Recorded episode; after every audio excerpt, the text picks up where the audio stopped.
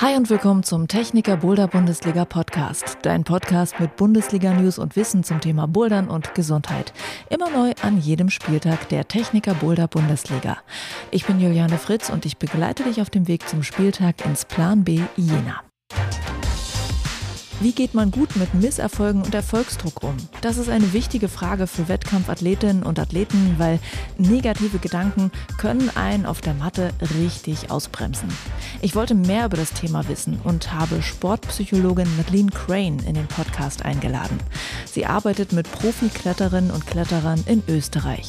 Im Gespräch schauen wir darauf, wie Erfolgsdruck entstehen kann, wie AthletInnen besser mit dem Druck umgehen können, aber wir schauen genauso auch auf deren Eltern und TrainerInnen, denn Madeline bemerkt oft, dass der Druck auch etwas damit zu tun hat, welche Glaubenssätze Eltern an ihre Kinder weitergeben oder wie Trainerinnen und Trainer emotional auf Erfolg und Misserfolg reagieren. Bevor es ins Interview geht, gibt es noch ein paar frische Insights aus der Techniker Boulder Bundesliga.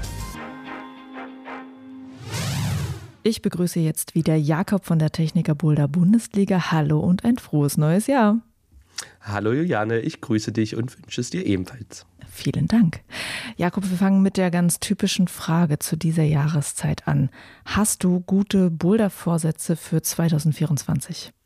Äh, also ich bin überhaupt niemand, der sich äh, Vorsätze für ein neues Jahr macht, aber ich war ganz glücklich. Ich war vor Silvester äh, auf einer kleinen Sachsen-Rundreise und war in Leipzig im Onyx, konnte ich vorbeischauen, und im Boderdrom äh, in Radebeul. Und das erste Mal seit langem wieder so richtig einfach nur als Teilnehmer und nicht als jemand, der da arbeiten muss. Und da kam doch einiges an Motivation zurück, die ich früher eigentlich bei jeder Station hatte. Das war echt cool. Und jetzt machen wir keine Vorsätze, aber diese Motivation will ich jetzt auf jeden Fall in die nächsten Sessions mit reinnehmen. Das klingt gut. Sehr schön. Ja. Und du hast mir gerade schon gesagt, als du dort warst im Onyx und auch im Boulder Dome, hast du ein Bundesliga-Gerücht gehört, das du noch nicht kanntest. Erzähl mal davon. Also ich glaube, ich, jetzt habe ich dich vorher im Vorgespräch ein bisschen zu sehr gehypt. Ja, das ist natürlich ganz spannend, weil wir sitzen hier immer in unserer Bürobubble drin und kriegen natürlich manchmal gar nicht so mit, was ja das Außenbild am Ende wirklich so ist, ne? was die Leute wirklich für ein Bild davon haben, wie es so läuft, wie es so weitergeht. Und eine Sache, die ich gehört hatte, wurde mir dann gesagt, ja, und das wurde jetzt auch schon von ganz vielen Leuten gesagt, wir hören das überall, dass ihr plant, die äh, Schwierigkeiten anzuziehen in den Ligen. Und ich war ganz überrascht, weil äh, gibt jetzt nicht so viele Leute, die bei uns dafür sorgen, dass die Schwierigkeiten angezogen werden sollen. Wenn, dann wäre das wahrscheinlich ich. Und äh, ich hatte da überhaupt nichts in die Richtung geplant. Und da war das einfach ganz witzig irgendwie zu hören, ah, hier ist tatsächlich so ein Gerücht, was gar nicht so der Realität entspricht. Vielleicht nur in ganz kleinen Ansätzen. Bei den Deutschlandcups sind so die, die schwersten zwei bis drei Routen, die sind schon noch mal ein bisschen schwerer als jetzt bei den Nicht-Deutschland-Cups, einfach um da um in der oberen Spitze ein bisschen besser differenzieren zu können. Das betrifft ja aber weder alle Ligen noch den Großteil der ersten Liga, sondern ja nur einen ganz kleinen Prozentsatz der Teilnehmer und Teilnehmerinnen.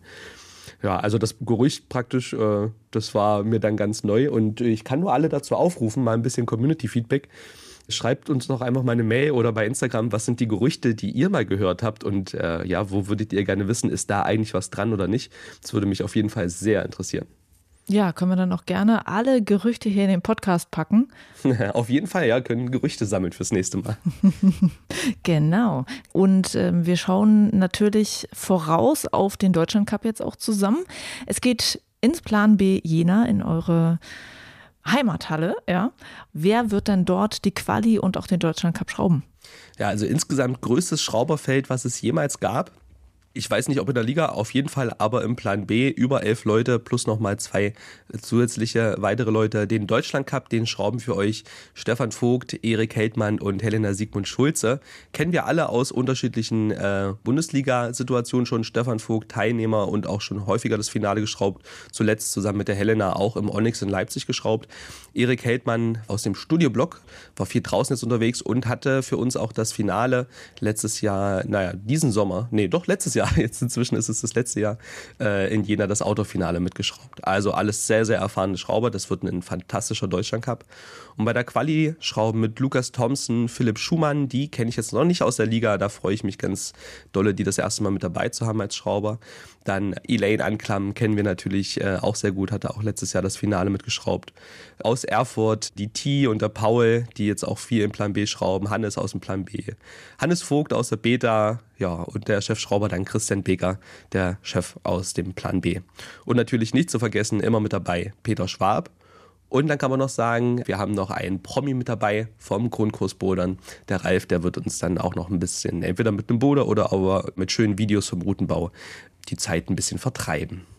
Ja, mit dem kann man sich äh, auch sonst bei YouTube die Zeit vertreiben. Der macht ja ähm, auch immer mal Videos für die Techniker Boulder Bundesliga.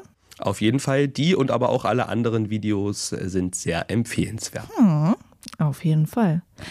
Ich habe ja jetzt erst gesehen, dass ihr auf der Webseite jetzt so eine Box habt, wo steht, wer sich angemeldet hat für den Deutschland Cup. Ist die neu oder habe ich die einfach bloß übersehen? Was ist da los?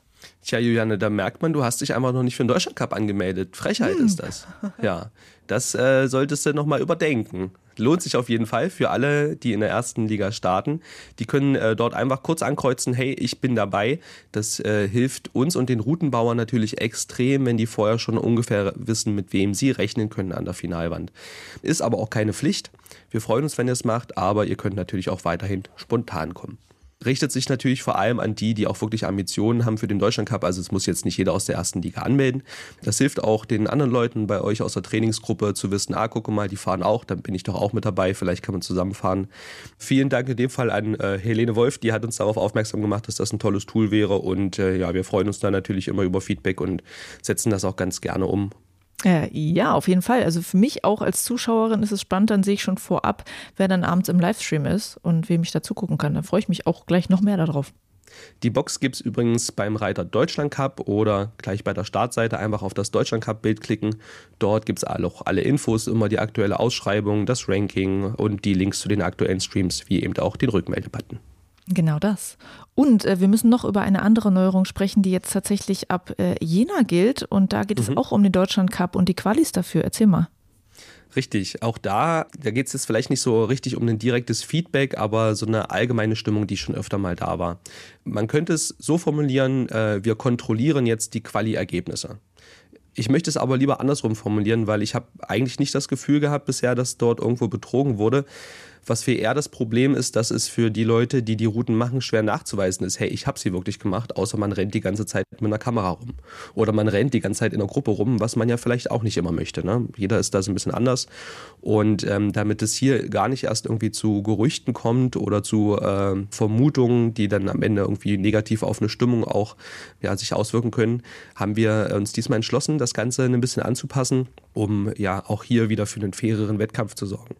Davon werden tatsächlich alle was haben, denn wenn ihr Bock habt, die Quali zu schauen, also von 10 bis 17 Uhr schon mal ein bisschen Boulderluft zu schnuppern, dann könnt ihr gerne auf unserem YouTube-Kanal vorbeischauen. Dort wird es dann am Samstag den Quali-Stream geben. So im Splitscreen, drei Kameras, äh, die sind alle ausgerichtet auf die schwersten Routen. Und ja, für die Leute vor Ort wartet noch ein ganz besonderes Schmankerl. Die dürfen sich nämlich in die Moderationskabine setzen, von 10 bis 17 Uhr die Headsets aufsetzen und einfach losmoderieren, was das Zeug hält. Also einfach ein bisschen Spaß haben, vielleicht eure Freunde zu Hause grüßen. Da freuen sich sicherlich die Zuschauer im Chat und die Leute in der Halle auch, wenn da auch mal ein paar andere Stimmen zu hören sind als meine, Fabis oder Yannicks. Ja, sehr cool.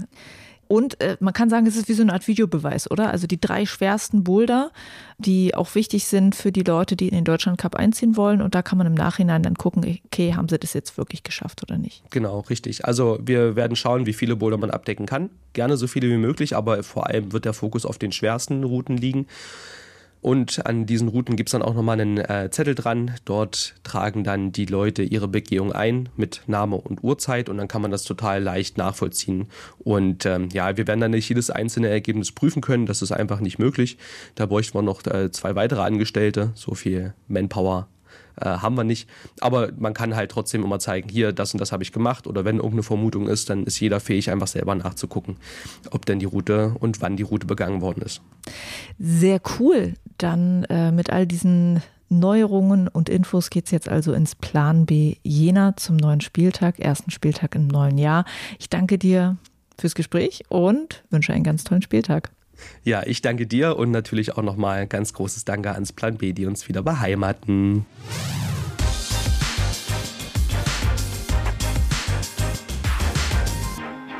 Die erfolgreichsten Wettkampfathletinnen und Athleten sind oft sehr jung, beziehungsweise viele starten sehr jung in den Wettkampfsport. Und ich würde gern darüber reden, welche mentalen Herausforderungen die haben und wie sie damit umgehen.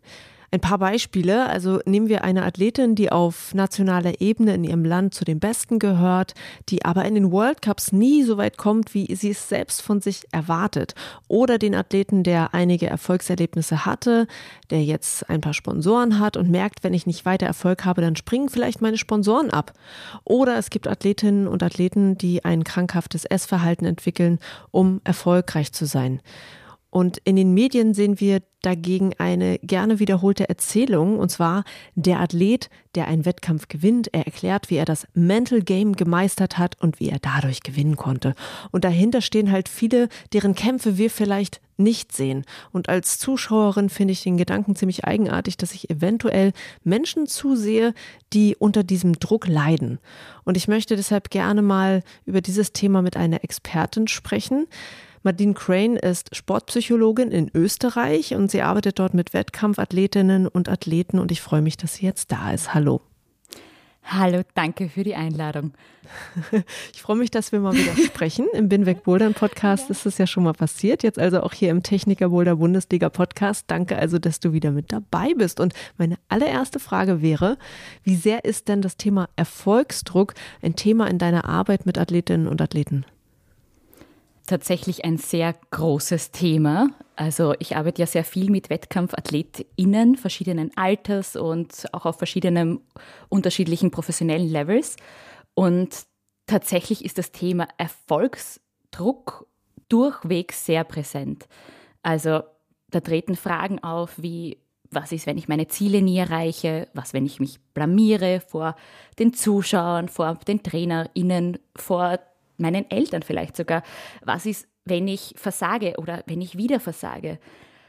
Aber es ist tatsächlich auch so, dass es auch bei Profiathletinnen, die zum Beispiel hauptsächlich am Fels unterwegs sind, ein großes Thema ist.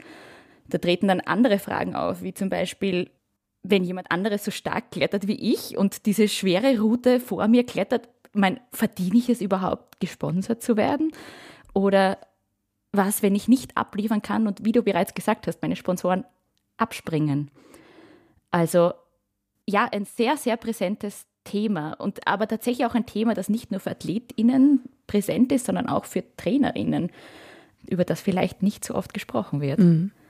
Ich überlege halt auch, wenn wir jetzt gerade darüber sprechen, ich als Zuschauerin würde von mir behaupten, wenn eine Athletin, die ich gerne verfolge, wenn die mal nicht das übliche Ergebnis erreicht, sagen wir jetzt mal so, ähm, dann höre ich ja nicht gleich auf, die gut zu finden und wüsste jetzt auch gar nicht, warum das passieren sollte. Aber merkst du bei denen denn, dass es wirklich sowas gibt, dass die merken, jetzt werde ich plötzlich von manchen anders behandelt oder manche zeigen sich enttäuscht? Passiert das dann tatsächlich? Ich glaube schon, ich glaube schon. Und jetzt vielleicht nehmen wir ein ganz extremes Beispiel her. Ähm, die Janja Gambret ist sicherlich eine der aller erfolgreichsten Athletinnen, Kletterinnen aller Zeiten im Wettkampfsport. Und selbst sie redet regelmäßig davon, wie sehr sie diesen Druck wahrnimmt von außen. Und das ist ja auch was ganz Normales und was total Menschliches, wenn man auf diesem Level klettert und so viel Erfolg hat, passiert es dann ganz oft im Umfeld, dass alle erwarten, sie gewinnt sowieso, weil sie ist einfach die Janja. Und wenn man sich selber mal vorstellt, was das in einem auslöst, wie würde es mir denn gehen, wenn die ganze Welt von mir erwartet, dass ich sowieso wieder gewinnen werde, dann kann man sich vielleicht schon mal annähernd in das hineinfühlen, wie es dann diesen Athleten auch geht. Und es geht aber nicht nur einer Janja so, sondern der Druck, den man wahrnimmt, kommt, kann ja von zwei Seiten kommen. Der kann ja entweder von einem selbst kommen oder eben von außen. Also jetzt haben wir gerade von diesem Druck gesprochen, der von außen kommt. Also anderer externer Druck, wenn wir ganz kurz dabei bleiben, da kann ja auch dadurch entstehen, welche Erwartungen TrainerInnen oder Eltern an die Athleten haben oder vielleicht sogar ein Verband, vielleicht mit dem Aushängeschild oder wenn es eine Heim-WM gibt und dann das Aushängeschild dann von diesem erwartet wird, dass das dann auch wirklich die Leistung bringt und das, das Land entsprechend vertritt. Mhm. Also das sind alles, oder natürlich Medien. Also du arbeitest ja selbst als Journalistin, das heißt, du bekommst das sicherlich auch mit, wie auch ein solcher Druck von Medien kommuniziert werden kann. Ja, zum Beispiel, wenn man manchmal einfach nur reinhört, wenn man über einen Wettkampf vorab redet, dann wird ja oft gesagt, wer ist denn der Favorit oder die Favoritin in diesem Wettkampf? Und dann werden dann immer Namen genannt natürlich, ne? Also das ist mhm. äh, wahrscheinlich ein so ein Beispiel. Oder vielleicht auch Leute, die ähm, als vielleicht äh, potenzielle Hoffnungsträger gelten äh, in einer Nationalmannschaft, mhm. die irgendwie ja aufgestiegen sind als Newcomer. Vielleicht ist da auch äh, ein Erwartungsdruck damit dabei, wenn die in einen großen Wettkampf gehen. Natürlich. Also da vielleicht auch noch, da habe ich ein ganz konkretes praktisches Beispiel, gerade bei jüngeren Athletinnen, die dann als oder Athleten, die als Nachwuchshoffnungen gelten und die dann vielleicht für einen Wettkampf nominiert werden. Also angenommen, die Jugend-WM ist weiter weg und dann gilt man als Nachwuchshoffnung. Man hat vielleicht noch nicht so viel Wettkampferfahrung und vielleicht entsprechend ist das Selbstvertrauen in die eigenen Fähigkeiten noch nicht immer ganz so vorhanden wie jetzt bei erfahreneren Athleten und Athletinnen. Und dann kann schon dieser Erwartungsdruck auch bei diesen jüngeren Athletinnen sehr präsent sein. Was ist, wenn ich versage? Habe ich jetzt jemanden anderen den Platz weggenommen? Alle TrainerInnen stecken diese Hoffnungen in mich. Und was ist, wenn ich denen nicht gerecht werde? Also mhm. das ist ein sehr präsentes Thema, das ich immer, immer wieder in meiner Arbeit auch erlebe. Mhm. Ja, äh, ist auf jeden Fall komplex und betrifft die Leute auf ganz unterschiedlichen Ebenen. Ähm, ich muss auch sagen, ich hatte in letzter Zeit unter anderem Gespräche mit Trainerinnen und Trainern, die mit jungen Leuten arbeiten und ich hatte dann erwartet, wir reden vielleicht über das physische Training, äh, wenn es um die Frage geht, wie werden die denn besser? Und dann kamen eher psychologische Themen auf. Und da war klar, die Athletinnen und Athleten, die sind ja schon stark, die haben eine gute Klettertechnik, die wissen, wie sie ihren Körper einsetzen müssen, aber die haben noch nicht gelernt, wie sie mit dem Druck umgehen, mit ihren eigenen Erwartungen, mit Misserfolgen. Welchen Eindruck hast du denn da als Psychologin von den jungen Menschen? Also wie sehr nimmt die das mit, was da passiert? Jetzt muss ich ganz kurz zum Verständnis fragen, wenn wir von jungen Menschen reden, reden wir von jungen Erwachsenen oder reden wir vom Jugendalter? Sagen wir so 18, 19, 20, um, um, um den Bereich, vielleicht auch ein bisschen älter. Also das, äh, das ist, glaube ich, eine, eine ziemlich äh, breite Range, welches Alter man da mhm. meinen kann, wann man sozusagen gerade noch als der junge Newcomer gilt oder nicht. Okay, gut. Also nur damit ich dann auch auf diese oder ähnliche Beispiele dann vielleicht zurückgreifen kann. Mhm. Also deine Frage war ja, welchen, also was mein Eindruck ist, was in meiner Arbeit vielleicht auch vorkommt von diesen jungen Menschen jetzt im Wettkampfbereich.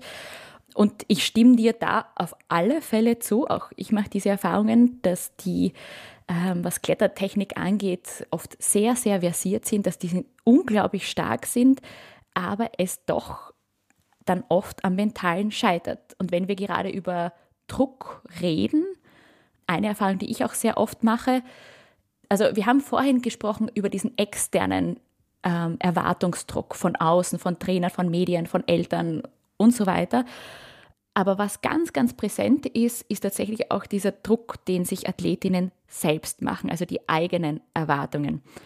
Und woher das vielleicht auch stammen könnte, also meiner Erfahrung nach, ähm, haben fast alle AthletInnen, die im Wettkampfsport davon dabei sind und da darum kämpfen, immer besser zu werden, sehr viele perfektionistische Tendenzen. Das heißt, diese, diese eigenen Erwartungen an sich selbst immer besser zu werden, na, das war vielleicht noch nicht gut genug. Das ist ein ganz großer Antrieb und ist auch per se nichts Schlechtes, muss ich an der Stelle sagen. Aber es kann schon dazu führen, dass das einen Druck ausübt, weil dann die, Leist die eigenen Erwartungen an sich selbst umso höher ist und man nie vielleicht so selber mit sich selbst zufrieden ist. Also ist sicherlich ein Persönlichkeitsmerkmal, das im Sport, speziell auch im Klettersport, sehr präsent ist. Und ich wiederhole mich hier, aber nicht per se schlecht, weil es vom Ausmaß abhängt und irgendwie, ob man einen gesunden Umgang damit findet. Aber es ist auch etwas, was diesen Leistungsdruck intern erhöht. Okay, also es ist so ein Persönlichkeitsmerkmal. Würdest du sagen, es gibt da auch Leute, die dann sehr früh schon daran scheitern? Also die von der Persönlichkeit her äh, vielleicht so sind, dass sie merken, das geht gar nicht. Also ich, ich komme in dieser Wettkampfsituation, in diesem Druck gar nicht klar.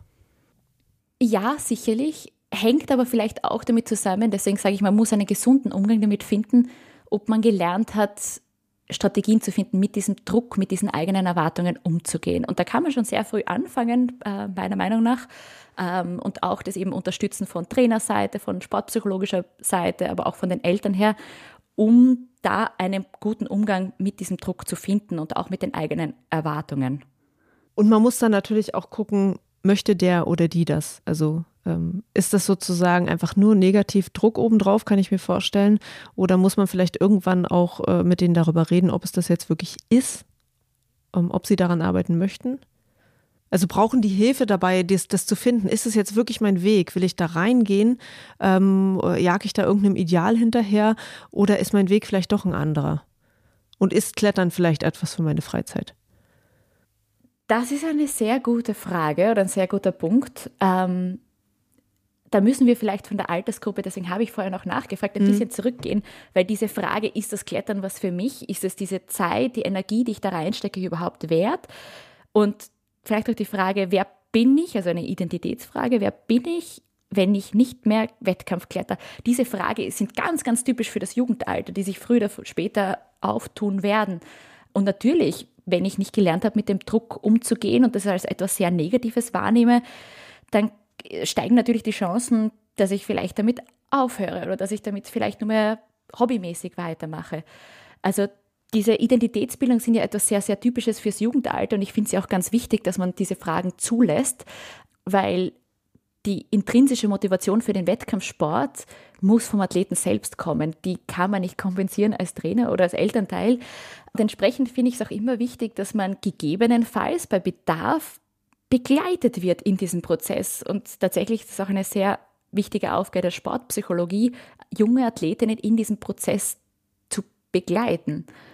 Und das ist jetzt dann unabhängig, also da geht es ja um die ganze Identitätsfrage, da geht es jetzt nicht nur um Druck, das ist ein Zusatzelement, sondern geht es darum, wie ich vorhin gesagt habe, möchte ich das so in der Form weitermachen. Mhm. Würdest du sagen, dass du als Sportpsychologin schon Dinge erkennst an Athletinnen und Athleten, wo du denkst, vielleicht ist es nicht deins, vielleicht machst du dich damit auch eher kaputt und es tut dir gar nicht gut, ähm, diesen Weg zu gehen. Hast du das schon erlebt?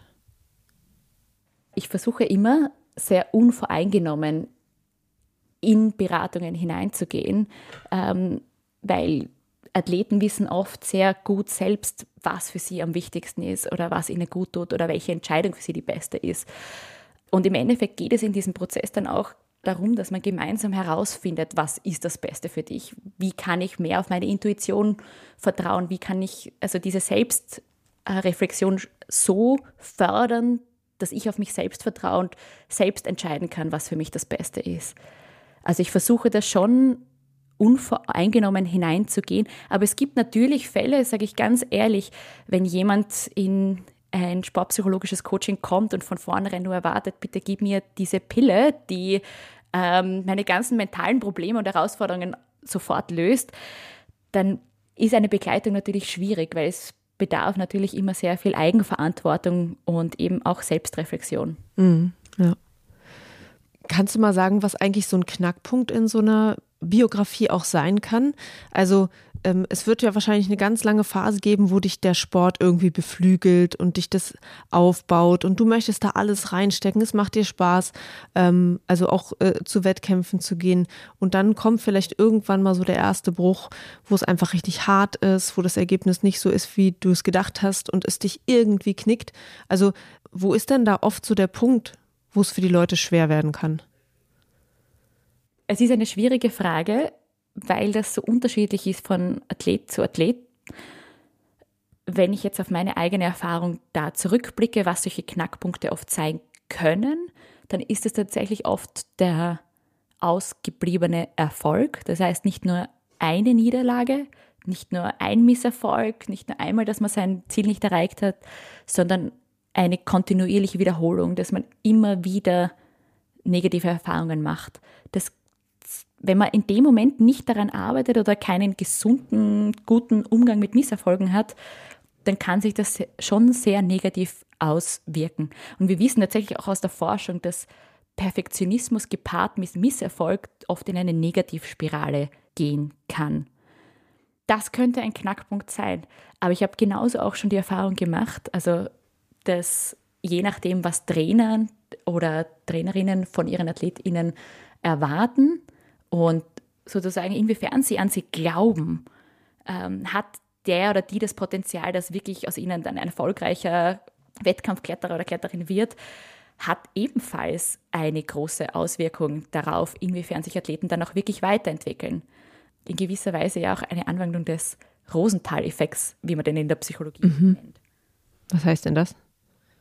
Der Rosenthal-Effekt beschreibt dieses Phänomen, dass man, wenn man an Personen, also das wurde im Schülerkontext, im Lehrerkontext untersucht, wenn man an Schüler glaubt, wenn man an Personen glaubt, dann ist die Wahrscheinlichkeit, dass sie sich weiterentwickeln, signifikant höher als zu denen und größer als im Vergleich zu denen, an die nicht geglaubt wurde. Mhm.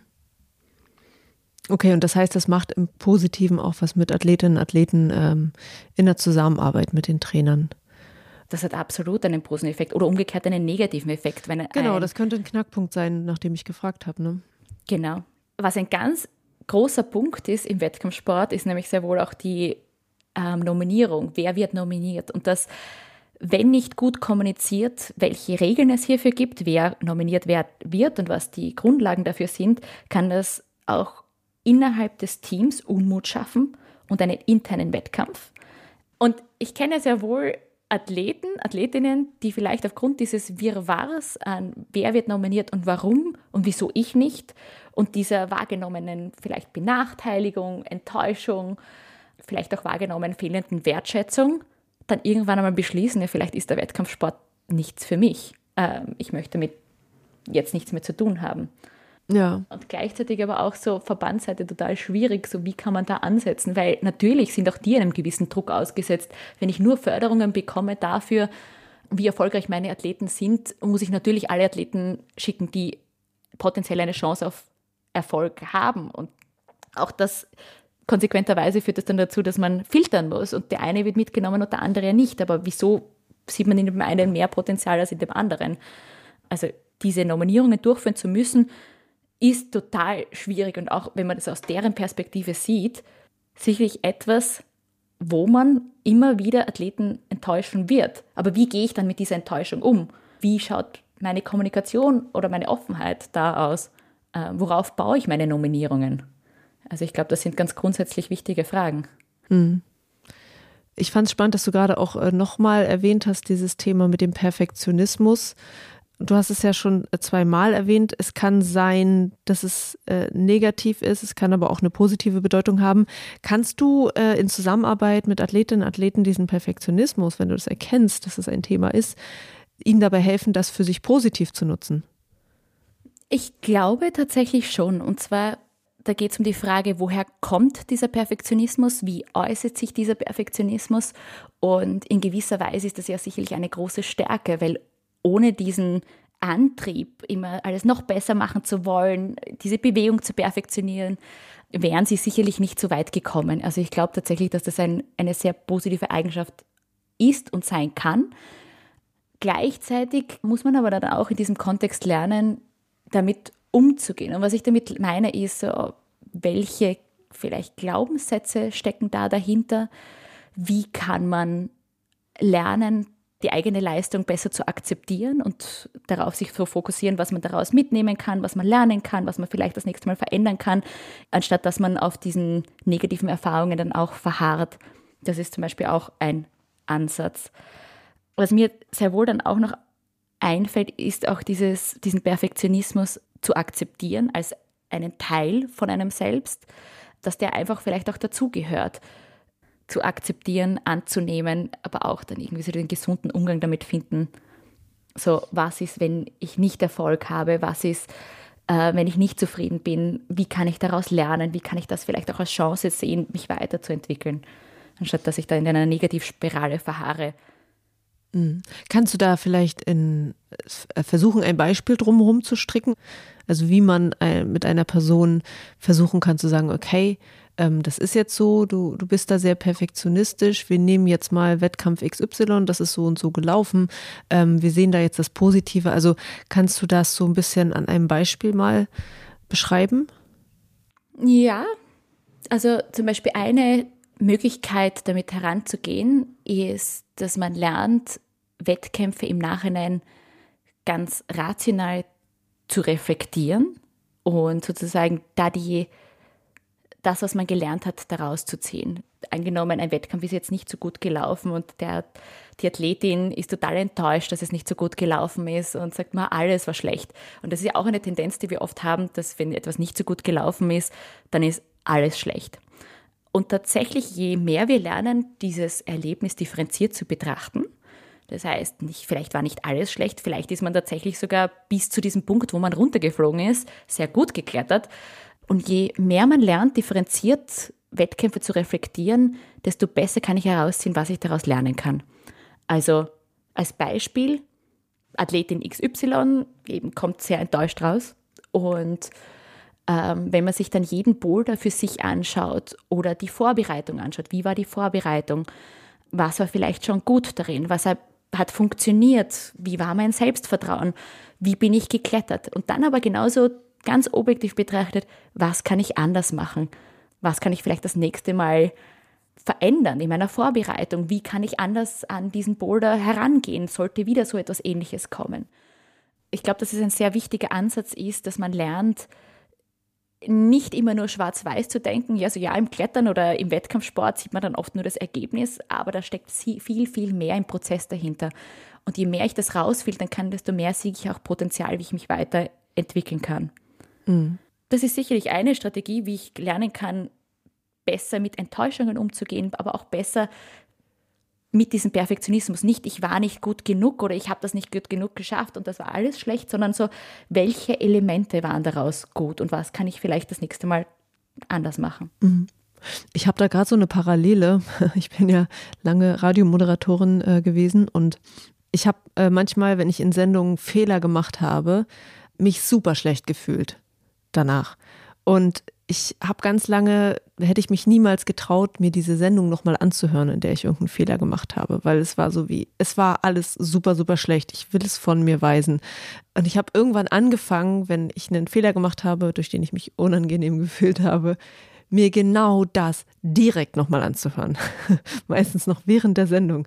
Nur um zu merken, dass so schlecht, wie ich mich fühle, so schlecht klang es gar nicht. Und so schlecht ist es gar nicht gewesen. Also das ist natürlich ein komplett anderes Beispiel, aber ich kann mir vorstellen, ähm, dass man beim Wettkampf genauso ist. Wenn es irgendwie nicht gut gelaufen ist, dann will man einfach am liebsten sagen, okay, Wettkampf war scheiße, ich möchte ihn hinter mir lassen, ich möchte nicht nochmal darauf angesprochen werden, ich möchte einfach weg, so und weiter aber dass es helfen kann, sich da nochmal zu analysieren und genau das, was du sagst, zu gucken, es war gar nicht alles schlecht, es war vielleicht ein Teil nicht gut, vielleicht kann ich es beim nächsten Mal besser machen, wenn ich mir genau angucke, was ist denn da schiefgelaufen.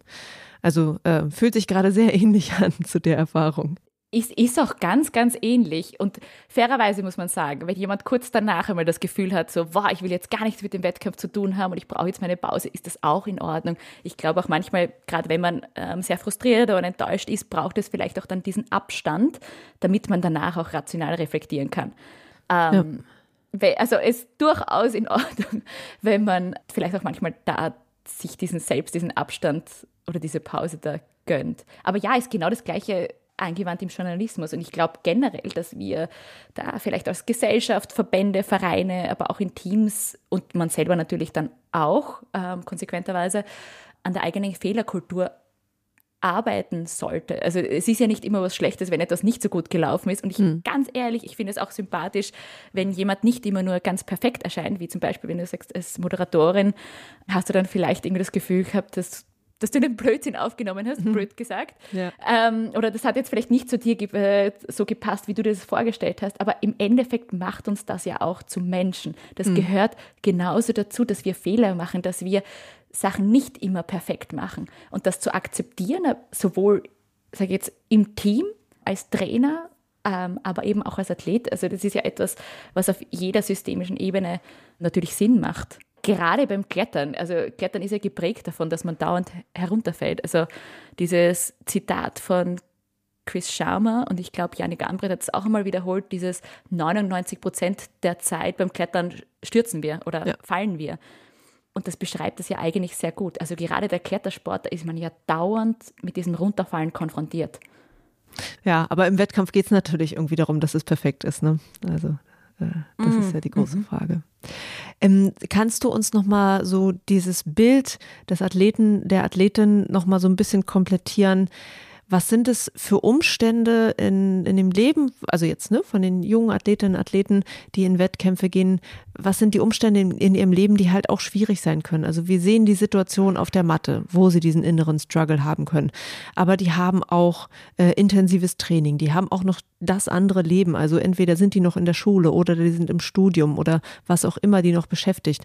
Kannst du mal äh, sagen, so wie viel quasi auf die einströmt, womit sie dann auch noch umgehen müssen, wo du auch merkst, so, ey, das ist richtig viel, was die um sich haben. Mhm.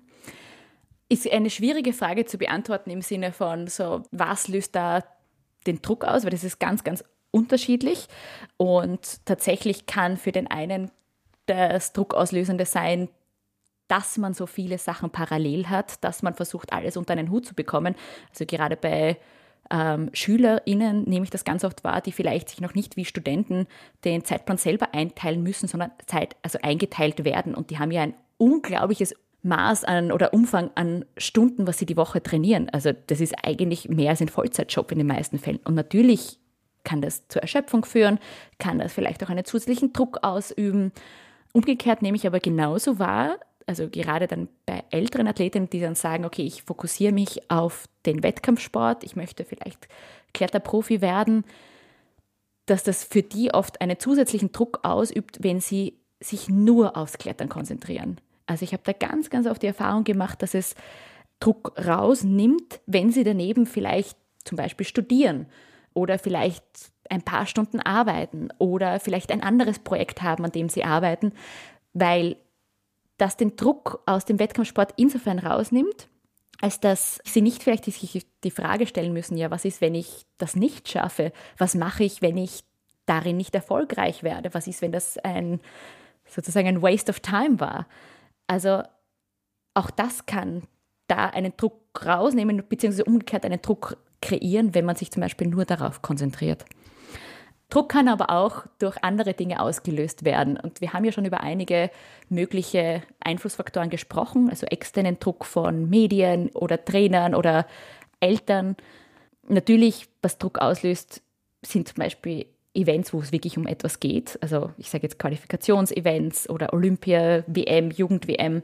Also da habe ich ja nur eine Chance, um mich zu qualifizieren oder nur eine Chance, dass, es auch, dass ich wirklich mein Ziel erreiche. Und das ist natürlich stressiger, als wenn man jetzt vielleicht an Cup-Serien teilnimmt, wo das Ergebnis in diesem Event nicht ganz so große Konsequenzen mit sich trägt.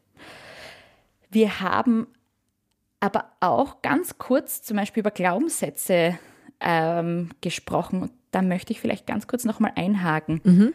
weil auch die Druck ausüben können. Also Glaubenssätze sind ja so festgefahrene, starre Denkmuster. Also ich sage immer schwarz oder weiß Denkweisen. Und die beeinflussen natürlich unser Handeln und unsere Entscheidungen. Und die werden uns tatsächlich ganz oft unbewusst von unseren Bezugspersonen, also ob das jetzt Eltern sind, Trainer sind, ähm, vielleicht auch Lehrkräfte, werden uns von diesen vermittelt. Und Beispiele hierfür sind so zum Beispiel, ich darf keine Fehler machen, ich bin nur gut genug, wenn ich erfolgreich bin, ich bin nicht gut genug generell. Das sind alles solche Glaubenssätze, die natürlich ebenfalls Druck ausüben auf uns und dann dementsprechend vielleicht uns im Wettkampf dann negativ beeinflussen können. Ich hatte eine ganz junge Athletin einmal, die zu mir gekommen ist mit der Aussage, ich glaube, meine Eltern mögen mich nur, wenn ich erfolgreich bin. Also mhm. Eigentlich ja diese Formulierung, dieses Glaubenssatz, ich bin nur gut genug, wenn ich erfolgreich bin. Und dann haben wir uns die Situation angeschaut, warum sie das glaubt. Und dann meinte sie so, ja, wenn ich gut bin im Wettkampf, wenn ich zufrieden bin, dann kommen wir nach Hause und dann gibt es einen Kuchen und wir feiern. Aber wenn ich mein Ziel nicht erreiche, wenn ich nicht erfolgreich bin oder nicht so gut bin, wie ich mir das vorgestellt hätte, dann redet niemand ein Wort zu Hause. Dann ist es ganz still und die Stimmung ist ganz bedrückt und ich habe das Gefühl, meine Eltern mögen mich nicht, wenn ich nicht erfolgreich bin. Mhm. Und das ist ja komplett irre. Also dieser Gedanke, meine Eltern könnten mich nicht mögen, äh, wenn ich nicht erfolgreich bin. Und äh, tatsächlich war es aber auch so, dass die Eltern einfach nicht wussten, wie sie mit diesen unangenehmen Emotionen, mit mhm. Enttäuschung, Trauer, Wut, Ärger, selber nicht umgehen konnten und auch nicht wussten, wie soll ich mit diesen Emotionen meiner Tochter umgehen oder unserer Tochter umgehen. Das heißt, da wurden ganz unbewusst potenziell dieser Glaubenssatz vermittelt, obwohl das Thema eigentlich wo ganz woanders lag, und zwar eigentlich in der Emotionsregulation. Und ich fand das ein ganz spannendes Thema, weil ich glaube tatsächlich, dass nicht nur Athletinnen an dem Thema Misserfolg, Erfolg, Umgang damit umgehen lernen sollten, sondern auch tatsächlich auch Trainer und Eltern an diesem Thema arbeiten sollten, weil die haben ja in gewisser Weise auch eine Führungsaufgabe und beeinflussen dadurch direkt oder indirekt natürlich dann ihre Schützlinge. Das ist äh, ein richtig spannendes Beispiel, äh, muss ich sagen, weil ähm, es ja eigentlich bedeutet, dass du mit den Eltern auch reden könntest, müsstest. Passiert das dann? Immer wieder ja. Also ich arbeite immer wieder eins zu eins, auch mit Eltern zusammen oder auch mit Trainern oder in Fortbildungen. Und ich finde das ein mega schöner Ansatz, weil Eltern, aber auch Trainer wahnsinnig viel Einfluss auf die Athleten haben und sich vielleicht dessen auch gar nicht immer bewusst sind, was für eine Vorbildrolle sie eigentlich haben. Und wenn, ich sage immer, wenn ich mir selbst nicht bewusst bin über meine eigenen Glaubenssätze, über meine eigene Kommunikation, wie ich mit anderen umgehe, wie ich mich verhalte, wie ich vielleicht auch manchmal, wie gesagt, solche inneren Glaubenssätze weitergebe, dann kann das natürlich eine große Auswirkung haben auf die Athleten. Und je bewusster ich mir dessen bin, desto mehr kann ich das steuern und desto positiver kann ich dann auch die Athleten beeinflussen. Äh, wir haben jetzt also äh, schon über Trainerinnen, Trainer und Eltern äh, gesprochen, was beides ganz spannende Bereiche sind. Ähm, da gehören dann auch die Verbände natürlich dazu, jetzt auf der Trainerin-Trainer-Seite. Ähm, was siehst du denn, wie können Verbände aufgestellt sein, damit es einen positiven Einfluss auf die Athletinnen und Athleten hat? was ist vielleicht auch eher negativ für dieses Thema, über das wir sprechen, Erfolgsdruck? Also was kann von Verbandsseite da auch negativ kommen? Das ist eine sehr gute Frage. Ähm, aktuell funktioniert der Leistungssport ja so, dass es nur Förderungen gibt, je nachdem, wie erfolgreich die Athleten sind. Das heißt, je erfolgreicher die Athleten, desto mehr Förderungen. Und ich würde jetzt einmal sagen, dass idealerweise wäre natürlich ein Ansatz, dass es Förderungen für den Sport gibt, auch für den Wettkampfsport, unabhängig vom Erfolg der Athleten, dass es da diesen Druck rausnimmt. Und in einer nächsten Instanz, bevor ich da jetzt sage, was das Idealste wäre, das steht mir vielleicht auch nicht zu, weil ich nicht in diesem Moment, in diesem Geschehen bin, würde ich alle Akteure auch zusammenholen und die Bedürfnisse der einzelnen Akteure dann auch einholen und schauen, wie kann man diese Verbandsstruktur verbessern. Und ich glaube, da gibt es ganz unterschiedliche Ansätze aus den Erfahrungen der Athleten in diesem Moment heraus oder auch von Trainerseite. Und ich finde es immer ganz wichtig, dass man allen Akteuren da auch zuhört und versucht, mit diesen Bedürfnissen da zu arbeiten. Sehr psychologische Antwort. Ja, natürlich, du bist Psychologin. Es gibt nicht, es gibt nicht dieses richtig oder falsch oder dieses, ähm, das ist die eine Lösung, was man verbessern könnte, sondern ich glaube, dass man ganz wichtig da auf alle hören muss, die da in dem Moment eingespannt sind. Ja. Ähm, und äh, was ist mit Trainerinnen und Trainern? Was würdest du sagen? Was sind eigentlich ähm, wichtige Fähigkeiten, die die haben sollten, um sensibel gerade mit dem Thema Erfolgsdruck umgehen zu können? Also generell glaube ich, dass noch viel, viel mehr gemacht werden könnte im Kontext Trainer, Fortbildungen, Trainerentwicklung, weil ich schon glaube, dass Trainer ja in gewisser Weise auch eine Führungsaufgabe haben. Sie sind ja eine Führungskraft.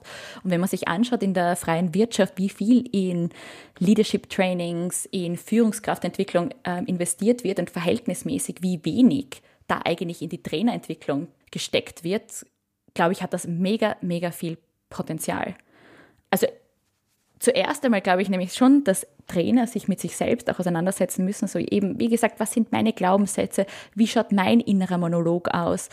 Wie sieht es mit meinem Selbstvertrauen aus? Weil man darf nicht vergessen, Trainer sind ebenfalls einem sehr großen Druck ausgesetzt, weil im Endeffekt wird ja indirekt die Leistung des Trainers gewertet, wie erfolgreich die Athleten sind. Und das ist ja auch etwas, was die Trainer per se nicht direkt kontrollieren oder beeinflussen können, weil die Leistung erbringt der Athlet in dem Moment. Jetzt ist natürlich die Frage, wie geht der oder die Trainerin damit um? in diesem Moment? Wie geht also der Trainer mit Stress um? Und da gibt es mehrere Ansätze. Also man weiß aus der Forschung, wenn ich selbst kein Selbstvertrauen habe, werde ich dieses Selbstvertrauen auch nicht an andere vermitteln können. Wenn ich mich selbst nicht führen kann, wenn ich selbst sozusagen keinen Bezug zu meinem inneren äh, Monolog, zu meinen Glaubenssätzen, zu meinen Denkweisen habe, wird es schwierig, andere Personen zu führen. Und ich glaube nicht, dass es ideal ist, wenn sich ein Trainer zum Beispiel nur über den Erfolg ihrer Athleten identifizieren. Etwas, das total unkontrollierbar ist. Oder wenn sie ihr ganzes Selbstvertrauen darauf aufbauen, wie erfolgreich die Athleten sind. Und das heißt, die erste Frage ist, wie kann man Trainern oder wie können Trainer lernen, besser mit diesem Druck umzugehen? Sage ich, in erster Linie müssen die, glaube ich, an sich selber zuerst einmal arbeiten und schauen, wie sie sich selbst weiterentwickeln können. Ist ein unglaublich schöner Prozess und ich glaube, der hat ganz, ganz viel Auswirkungen dann auch positiv auf die Athleten. Hm. Genau, und wenn ich das jetzt weiterführe, dann natürlich in einem nächsten Schritt geht es dann sehr wohl darum, wie kann ich auf die Bedürfnisse meiner Athleten eingehen? Wie kommuniziere ich? Also ich glaube sehr wohl, dass eine offene und ehrliche Kommunikation da sehr, sehr wichtig ist, um da auch einen Druck rauszunehmen. Wie gehe ich mit Misserfolg um? Vermittle ich vielleicht indirekt, wie dieses Elternbeispiel, dass die Athleten nicht gut genug sind, weil ich die Athleten nach dem Wettkampf ignoriere? Also was sind meine Signale, die ich schicke? Weil auch wenn ich nichts sage, sage ich ja irgendetwas oder kommuniziere ich ja auf eine Art und Weise. Also ich glaube, dass es ganz, ganz wichtiger ist, da eigene Kommunikationsstrukturen zu hinterfragen. Und in einem nächsten Schritt glaube ich auch sehr wohl, dass auch wichtig ist, dass man als Trainer nicht nur auf das Endergebnis schaut, sondern ganz bewusst auch auf den Prozess. Übrigens etwas, was auch für Eltern, glaube ich, sehr, sehr wichtig ist, dass die nicht nur das Endergebnis loben oder nicht nur, also als Beispiel, super, dass du den Boulder getoppt hast, also Endergebnis, sondern vielleicht diesen Prozess loben oder den Prozess beschreiben. So, ich fand es super toll, wie du dich für jeden Boulder neu konzentriert hast oder wie du nicht aufgegeben hast und bis zum Schluss weitergekämpft hast. Und ich habe so richtig beobachten können, dass du in jedem Boulder das Beste gibst. Also als einige Beispiele jetzt, wie man ähm, sich auf den Prozess orientieren kann. Und noch ein Punkt, boah, da merke ich so richtig, da gibt es so viele Aspekte, ja. wo man ansetzen kann, auch aus der Trainerperspektive, wie man vielleicht auch da Druck rausnehmen kann oder diese Beziehung zu den Athleten auch verbessern kann. Ich finde nämlich sehr wohl auch wichtig, dass Trainer, Trainerinnen, eben aber auch Eltern an ihrer eigenen Emotionsregulation arbeiten, weil wir wissen, dass, also im Englischen, in der Forschung nennt man das Emotional Contagion, also diese emotionale Ansteckung, dass wir andere mit unseren Emotionen anstecken. Das heißt, etwas, was wir ganz, ganz oft in Wettkämpfen beobachten können, ist, wenn jetzt zum Beispiel Trainer oder Eltern so in der ersten Reihe stehen und ganz nervös sind und irgendwie selber gestresst sind und wow, so hoffentlich schafft mein Kind das oder hoffentlich schaffen die Athleten das, oh, war nicht schon wieder, dann überträgt sich das ja oder kann sich das auf die Athleten übertragen, weil wir Menschen besitzen Spiegelneuronen und wir spiegeln sozusagen die Emotionen anderer Menschen. Also als Beispiel nenne ich immer, warum weinen wir oder sagen wir die meisten Leute bei Titanic, wenn Jack stirbt, weil wir mitfühlen mit Rose in diesem Moment. Und genau das gleiche Phänomen, dieses Spiegeln von Emotionen, passiert im Wettkampf. Das heißt, eine gute Emotionsregulation ist ganz, ganz wichtig, sowohl für Eltern als auch für Trainer, meiner Meinung nach. Mhm. Und kann auch etwas sein, wie man diesen Druck rausnehmen kann, weil wenn ich sensibel darauf bin, auf die Emotionen von anderen, so was nehme ich da wahr, was passiert da gerade, dann kann ich vielleicht auch viel besser damit umgehen und Athleten in ihre Emotionen dann auch begleiten. Ja, sehr schön. Ähm, und auch äh, ganz tolles äh, Elternbeispiel. Das hätte mich jetzt ja auch sehr äh, interessiert. Mein Kind ist natürlich noch sehr klein. Ähm, und solche Situationen können ja natürlich, also ob er jetzt jemals einen Wettkampfsport machen wird oder nicht, sei natürlich dahingestellt. Aber generell dieses Thema wie wird meine Leistung bewertet und finden mich jetzt meine Eltern gut, wenn ich das schaffe oder wenn ich es nicht schaffe. Äh, das ist ja etwas, womit man sich wahrscheinlich grundsätzlich auch als Eltern auseinandersetzen muss. Deshalb fand ich die Beispiele jetzt auch sehr schön, dass du das so genannt hast. Ich habe eine Ergänzung. Ja, ja. Also, wir haben jetzt davon gesprochen, was können Trainer machen, um den Druck rauszunehmen, was können Eltern machen, um den Druck rauszunehmen. Und was können Athleten machen, um diesen Druck rauszunehmen. Und ich glaube, ganz, ganz wichtig, und deswegen finde ich auch so schön, dass du sozusagen alle Perspektiven da jetzt mit eingebunden hast, dass es ganz wichtig ist, dass man auf allen Ebenen ansetzt. Ganz oft wird tatsächlich nur auf der Athletenebene gearbeitet und ich finde es ganz, ganz wichtig, dass man auch Athleten die Möglichkeit gibt, da psychologisch, sportpsychologisch begleitet zu werden, um da einen gesunden Umgang zu finden. Aber genauso wichtig ist es und wäre es, ich glaube, da gibt es noch viel mehr Potenzial in die Richtung, dass man eben auch Trainer und Eltern begleitet in diesem Prozess, weil alle drei Ebenen beeinflussen sich ja gegenseitig. Und ich glaube, da kann man ganz, ganz viel rausholen, wenn man da multidimensionell ansetzt. Auf jeden Fall. Und jetzt nehme vielleicht noch mal mich als Journalistin mit rein. Die Medien haben wir ja auch schon beschrieben. Ähm, ist es zum Beispiel so, dass ich als Journalistin nicht irgendwie auch Druck kreiere, wenn ich immer nur äh, den Top-Athleten abbilde, der dann zum Beispiel sagt, seit ich Atemtechnik XY gelernt habe, bin ich viel befreiter an der Wand und plötzlich klappt es dann auch mit dem Finale. Ähm, sind also unsere Vorstellungen von Erfolg und wie wir darüber reden vielleicht auch ein Teil des Problems, wo sich Leute dann gar nicht darin wiederfinden und sagen sowieso, ich habe doch auch geatmet ähm, und es klappt nicht. Also ist das dann irgendwas, was die anderen, die halt dann nicht im Finale waren, auch beeinflusst und sollte man anders darüber reden? Super spannende Frage. Ähm, weil ja, natürlich spielt dieses Narrativ, wie wir Erfolg definieren, wen wir zum Interview einladen, eine ganz große Rolle. Und ich finde schon, dass wir da alle eine Verantwortung tragen. So, was definieren wir als Erfolg? Ist, wie gesagt, nur der oder die Top-Athletin erfolgreich? Ähm, ist nur der erfolgreich, der am Podest steht? Oder nur der, der Sponsorenverträge bekommt? Das heißt, es ist auch, wie du sagst, jeder hat eine Verantwortung. Das ist eigentlich ein, gesellschaftliche, ein gesellschaftliches Thema was definieren wir als erfolgreich? Wer bekommt da die Aufmerksamkeit? Und tatsächlich, da stimme ich dir mit ein, ja, ich habe das Gefühl, wir leben gerade nicht nur in einer Leistungsgesellschaft, sondern fast eher in einer Ergebnisgesellschaft. Es zählt nur das Ergebnis und der Prozess dahinter, also die Arbeit, der Fleiß, der Wille, die Resilienz, zählen oft nicht so, also sondern eben nur dieses Ergebnis. Und ja, wenn wir dann nur die Aufmerksamkeit darauf lenken, wer jetzt gerade der Top-Athlet war oder die Top-Athletin, wer gerade diesen Wettkampf gewonnen hat, kreieren wir natürlich dieses Narrativ, dass nur der oder die wichtig ist, der ganz oben steht.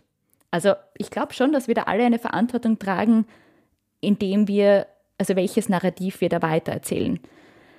Ein weiterer Punkt, den du angesprochen hast, ähm, ist dieser, dieses, ja, und wenn ich eine mentale Strategie, zum Beispiel die Atemtechnik, gut anwende, dann werde ich erfolgreich. Und jein, das ist nicht ganz so einfach, weil wir, also jeder von uns hat unterschiedliche mentale Strategien oder Herangehensweisen, wie wir bestimmte Drucksituationen bewältigen können. Und das ist ganz unterschiedlich. Nur weil wir dieser Person ähm, A Atemtechniken gut funktionieren, heißt das nicht, dass Person B genau diese gleiche Strategie erfolgreich anwendet und mit dieser auch gut arbeiten kann.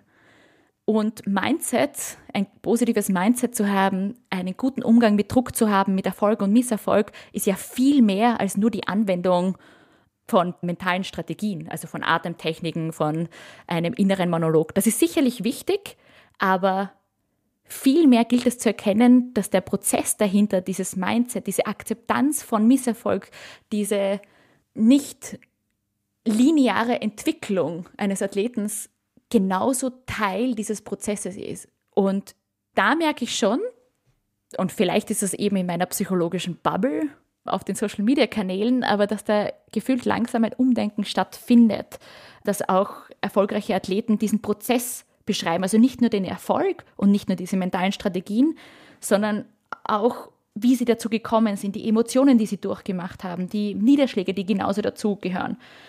Das heißt, sie werden da von diesen unangreifbaren, immer mental starken Kletterstars zu Athleten, die ebenfalls von ihren Tiefschlägen berichten, die diesen mentalen Prozess, der dahinter steht, beschreiben, ähm, die erklären, dass es ganz, ganz normal ist, dass man mal enttäuscht ist, man traurig ist, wütend oder voller Angst und dass man diesen Druck wahrnimmt. Und egal, ob das jetzt zum Beispiel eine Janja ist oder eine Brooke Roberto, das sind zum Beispiel ganz schöne Vorbilder im Klettersport, die diesen ganzen psychologischen Prozess, der hinter diesem Erfolg steckt, normalisieren. Und sie schaffen dadurch schon, glaube ich, neue, verletzliche und nahbare, also menschliche Vorbilder im Sport.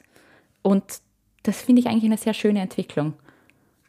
Ähm, ja, das ist es auf jeden Fall. Also es bereichert den Sport auch einfach total. Und letztendlich, wenn hunderte Athleten an einem Wettkampf teilnehmen und es gibt nun mal diese ersten sechs Plätze im Finale, es kann nun mal nicht jeder dort sein. Vielleicht muss man auch überlegen, dass Erfolg auch einfach ein Teil auf einem Weg sein kann. Also dass man Erfolg für sich manchmal auch immer wieder angepasst definieren muss äh, innerhalb eines Wettkampfes. Das glaube ich ist ganz wichtig. Also diese Frage, was bedeutet Erfolg und Misserfolg für mich, ist so eine grundsätzliche Auseinandersetzung mit dem Thema. Und gegebenenfalls, wie du gerade gesagt hast, Perspektiven zu wechseln, ist wirklich nur der erfolgreich, der ins Finale kommt. Ähm, und, oder bin ich vielleicht für mich schon erfolgreich, äh, wenn ich mich im Vergleich zum letzten Wettkampf verbessert habe. Ganz wichtig ist, dass man lernt, dass dieses Scheitern dazugehört, dass dieses Runterfallen dazugehört, dass es, wie gesagt, keine lineare Kurve ist, sondern eine kurvenreiche Entwicklung. Einmal läuft es so, manchmal vielleicht so und manchmal gebe ich mein Bestes und es ist vielleicht trotzdem nicht gut genug, dass ich ins Finale komme. Ähm, und auch das gilt es zu akzeptieren.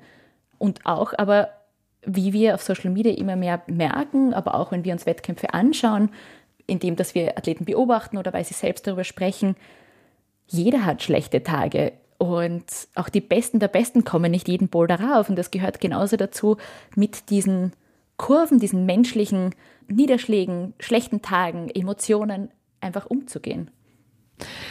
Madeleine, äh, danke für die vielen Einblicke in deine Arbeit, auch für die äh, vielen spannenden Beispiele, die du genannt hast, die man sicherlich äh, verschiedene Menschen, die hier zuhören, irgendwie an irgendeiner Stelle für sich nutzen können äh, und anwenden können. Das war sehr schön. Vielen lieben Dank. Danke dir für die Einladung. Das war's für diese Folge im Techniker Boulder Bundesliga Podcast. Danke an Madeline fürs Gespräch. Folgt ihr gerne bei Instagram, da gibt es mehr über sportpsychologische Themen für euch. Den Link findet ihr in den Shownotes zu dieser Folge. Danke euch fürs Zuhören und viel Spaß beim Spieltag in Jena. Wir hören uns wieder in der nächsten Folge zum Spieltag in der Schwerkraft Boulderhalle in Ingolstadt.